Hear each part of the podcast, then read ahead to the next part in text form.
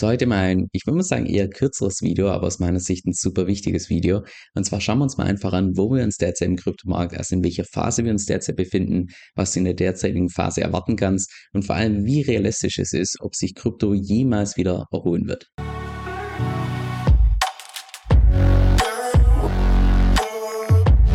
So, lass uns aber direkt reinstarten. Und zwar, wenn wir uns mal hier das Chart von Bitcoin gemeinsam anschauen, dann stellen wir fest, dass wir bisher in der Vergangenheit immer diese Zyklen hatten. Das heißt, es beginnt zunächst mit einem parabolischen Move nach oben, danach kommt eine ziemlich starke Korrektur, danach meistens eine längere Seitwärtsphase, dann geht es wieder stark nach oben, starke Korrektur, starke Seitwärtsphase, auf Repeat. Das ist das, was wir bisher in der Vergangenheit in jedem einzelnen Zyklus gesehen haben. Der primäre Treiber von diesen Zyklen lässt sich auch relativ einfach erklären, und zwar unsere menschlichen Emotionen, primär Angst und Gier, beziehungsweise eigentlich nur Angst, weil die Gier ist nur, ich sag mal, die Angst, dass dir was entgeht, die FOMO, die Fear of Missing Out. Das heißt, in Wirklichkeit beruht das Ganze nur auf Angst. Leute kaufen auf Angst und verkaufen aus Angst. Jetzt, warum sich in der Vergangenheit bisher immer diese großen Blasen gebildet haben, auch das ist relativ selbsterklärend. Und zwar, wenn wir uns mal einfach die Marktkapitalisierung vom gesamten Kryptomarkt anschauen, mit derzeit ungefähr einer Trillion, also auf Deutsch eine Billion. Das ist relativ wenig im Vergleich zu anderen Anleiheklassen. Allein vor kurzem habe ich hier mal in meinem Newsletter die Statistik geteilt mit Bitcoin so ein kleiner Punkt im Vergleich zu Gold, Kunst, die Real Estate, also äh, Immobilien und so weiter, Anleihen, Aktien und so weiter. Also siehst du mal, wie klein derzeit der Kryptomarkt noch ist im Vergleich zu anderen Anleiheklassen. Und das bedeutet natürlich auch gleichzeitig, in dem Moment, wo ein bisschen mehr Kapital reinkommt, kann das einfach schon den Preis relativ stark bewegen. Und in dem Moment, wo dann immer mehr Kapital reinkommt, der Preis immer mehr nach oben geht, triggert das natürlich wieder mehr Gier bei den Leuten. Immer mehr wollen dabei sein und irgendwann hier oben, das ist der Zeitpunkt, wo sämtliche Fremde auf der Straße plötzlich über Bitcoin reden und sonst was. Das ist der Zeitpunkt, wenn es dann spätestens zu einer Korrektur kommt und dann wieder ein Teil aus dem Markt rausgespielt wird. Und das sind im Wesentlichen auch die Leute, die man im Kryptomarkt als Touristen bezeichnen. Die Leute, die vielleicht mal kurz wegen der Gier dabei waren und dann irgendwie nach ein paar Monaten schon 50 Prozent im Minus waren, ausgestiegen sind und Krypto als Scam oder Betrug darstellen. Das heißt, was die ganzen Leute aus dem Markt rausspült, sind eigentlich nur zwei verschiedene Dinge. Und zwar zum einen ein starker Preisdrop, also dass einfach der Preis stark fällt, wie wir es beispielsweise erst vor mehreren Monaten beziehungsweise vor einem Jahr ungefähr gesehen haben, dass einfach der Preis diesen hier macht.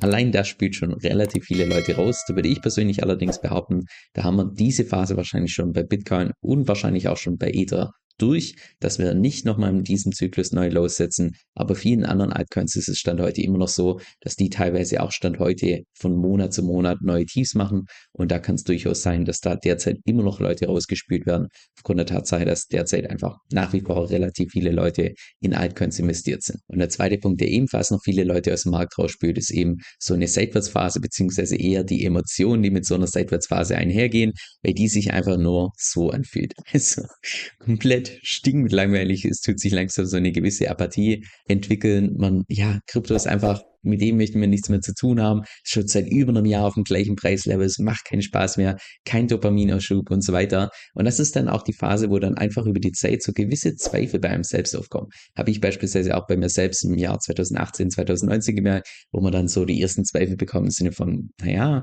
wird sich Krypto überhaupt jemals wieder erholen oder Vielleicht waren die, hatten die Kritiker recht, vielleicht war es das mit diesem Krypto-Hype, wo man dann einfach solche Gedanken hat und teilweise einfach in seinem eigenen Investment Zweifel bekommt. Und wichtig an der Stelle, wir sind derzeit im Kryptomarkt genau in so einer langweiligen Seitwärtsphase, wie auch im Jahr 2018, 2019, wo sich gefühlt nichts bewegen möchte. Krypto verliert jeglichen Glanz, macht einfach keinen Spaß mehr, sich mit Krypto auseinanderzusetzen, weil das sich preislich entsprechend nichts tut. Genau in so einer Phase sind wir derzeit. Von daher ist es auch vollkommen normal, dass du derzeit vielleicht irgendwelche Zweifel bekommst, gerade was Krypto und so weiter angeht. Ich würde sogar noch einen Schritt weiter gehen und behaupten, es ist sogar gut, dass du Zweifel bekommst, gerade bei den ganzen Altcoins, weil wie gesagt, der Großteil der Altcoins, wenn wir uns einfach mal hier die Historie anschauen, naja, der Großteil der Altcoins performt für einen Zyklus gut und danach wird er in Bitcoin gemessen nie mehr ein neues All-Time High setzen. Das heißt, solche Zweifel bei Altcoins sind durchaus nicht schlechtes. Allerdings bei Bitcoin und Ether, da wäre ich mir unschlüssig, ob da diese Zweifel tatsächlich gerechtfertigt sind. Denn wenn du Zweifel an Bitcoin hast oder auch beispielsweise in Ethereum hast, dann würde ich persönlich fast behaupten, dass du wahrscheinlich das Thema noch nicht zu 100% verinnerlicht hast. Und das ist nicht eine Sache, die innerhalb von ein paar Stunden oder ein paar Tagen mal kurz passiert, sondern das ist ein Prozess über mehrere Wochen, Monate bis hin zu Jahre, bis man es tatsächlich mal so tief verstanden hat, dass solche Zweifel schon gar nicht mehr aufkommen. Das heißt, wenn, wenn du derzeit selbst in so einer Situation bist, dass du ja einfach dir unsicher bist mit deinem Bitcoin-Investment oder mit deinem Ether-Investment, dann würde ich dir persönlich einfach mal empfehlen, dass du beispielsweise bei Bitcoin startest, einfach mal auf das Jahr oder zum Jahr 2009 zurückspringst und überlegst, warum wurde eigentlich Bitcoin damals erschaffen? Welches grundlegende Problem löst eigentlich Bitcoin? Und gibt es vielleicht derzeit was anderes, was dieses Problem vielleicht schon sogar besser löst? Und genau das gleiche würde ich auch bei Ethereum machen. Warum wurde damals eigentlich Ethereum erschaffen? Warum hat man nicht direkt oder warum ist man nicht eigentlich bei Bitcoin geblieben? Warum, was macht Ethereum besonders? Welchen Use Case hat Ethereum? Welches Problem löst Ethereum? Und dann würde ich fast behaupten, je tiefer du diese Themen verinnerlicht hast, desto weniger kommen solche Zweifel überhaupt auf. Erst vor kurzem habe ich hier in meinem Newsletter geteilt, dass sich derzeit die Medien komplett fokussieren auf die SEC und diese bösen Exchanges, die sich angeblich nicht an die Regeln halten. Und im Hintergrund läuft derzeit einfach nur das größte Ponzi-System, was wir jemals in der Menschheitsgeschichte hatten.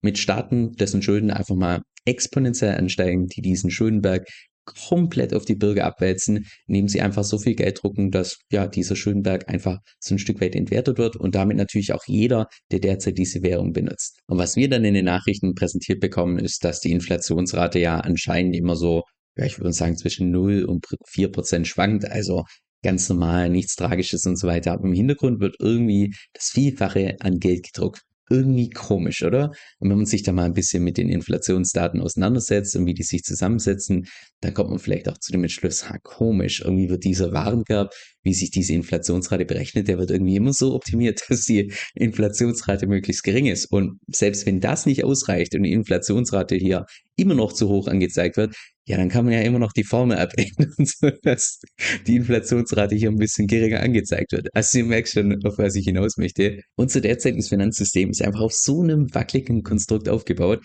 und es ist nur eine Frage der Zeit, wann das Ganze kollabieren wird und nicht, ob das Ganze kollabieren wird. Weil schon allein ein Blick in die Menschheitsgeschichte zeigt, es gab noch nie ein Fiat-System, was den Test der Zeit bestanden hat. Es ist nur eine Frage der Zeit, wann es kollabiert und nicht, ob das Ganze kollabiert, weil es einfach jedes Mal in so einer Teufelsspirale endet. Genauso wie beispielsweise hier mit diesem Schuldenberg. Naja, wenn man so einen großen Schuldenberg hat, sind dementsprechend auch die Zinsen auf diesem Schuldenberg dementsprechend hoch. Das heißt, wie tilgt man die? Ja, indem man noch mehr Geld druckt und damit werden die Zinsen noch größer. Also muss man noch mehr Geld drucken, damit man die noch größeren Zinsen wieder tilgen kann. Das heißt, es endet jedes Mal in so einer Teufelsspirale und irgendwann wird der Zeitpunkt kommen, wo einfach immer mehr Leute denken, uh, also bei so einem Schönberg, da bin ich mir jetzt nicht sicher, ob die das tatsächlich jemals wieder zurückzahlen können, dass einfach immer mehr Leute Zweifel bekommen und sobald dann irgendwann mal das Vertrauen, was derzeit noch da ist, nicht mehr da ist, dann macht's puff. Heißt das also jetzt, dass Bitcoin die nächste Weltwährung wird? Ich persönlich, ganz ehrlich, ich persönlich kann es mir nicht vorstellen, weil ich auch denke, dass Bitcoin einfach noch in Zukunft zu volatil sein wird, als dass sich jemals als Währung durchsetzen wird. Wovon ich persönlich allerdings zu 1000 Prozent überzeugt bin, ist die Tatsache, dass immer mehr Leute unser derzeitiges Finanzsystem hinterfragen werden, das Ganze verstehen oder beziehungsweise einfach sich bewusst werden, mit was für, ja, was einfach für ein Ponzi-System im Hintergrund läuft. Und spätestens dann, wenn jemand das verstanden hat, kommt danach die Recherche die Frage auf, naja, wo kann ich denn sonst mein Geld lagern, wo die Geldmenge nicht so leicht manipulierbar ist? Und in der Hinsicht ist Bitcoin sogar noch viel besser als Gold, wobei ich auch sagen würde, dass Gold in der Hinsicht, gerade was Hard Assets angeht, ganz vorne mitspielt. Jetzt bekomme ich bestimmt wieder Kommentare von wegen, dass ich mir anhöre wie der hinterletzte Bitcoin-Maxi. Aber genau diese Überzeugung erklärt auch im Wesentlichen, warum ich persönlich so ein großer Fan bin von DeFi und Ethereum. Weil Bitcoin als dezentraler Vermögensspeicher also da kommt aus meiner Sicht kein Altcoin auch nur ansatzweise in Bitcoin ran, auch wenn jetzt Ethereum mittlerweile vermarktet wird als dieses Ultra Sound Money, aus meiner Sicht Bitcoin ganz klar überlegen, da brauchen wir nicht mehr drüber diskutieren. Aber dann zusätzlich die ganzen DeFi-Protokolle, die beispielsweise auf Ethereum möglich sind, die dir dann ermöglichen, dass du beispielsweise dezentrale Stablecoins hast für die Zahlung oder beispielsweise dezentrale Kredite oder beispielsweise dezentrale Börsen und so weiter.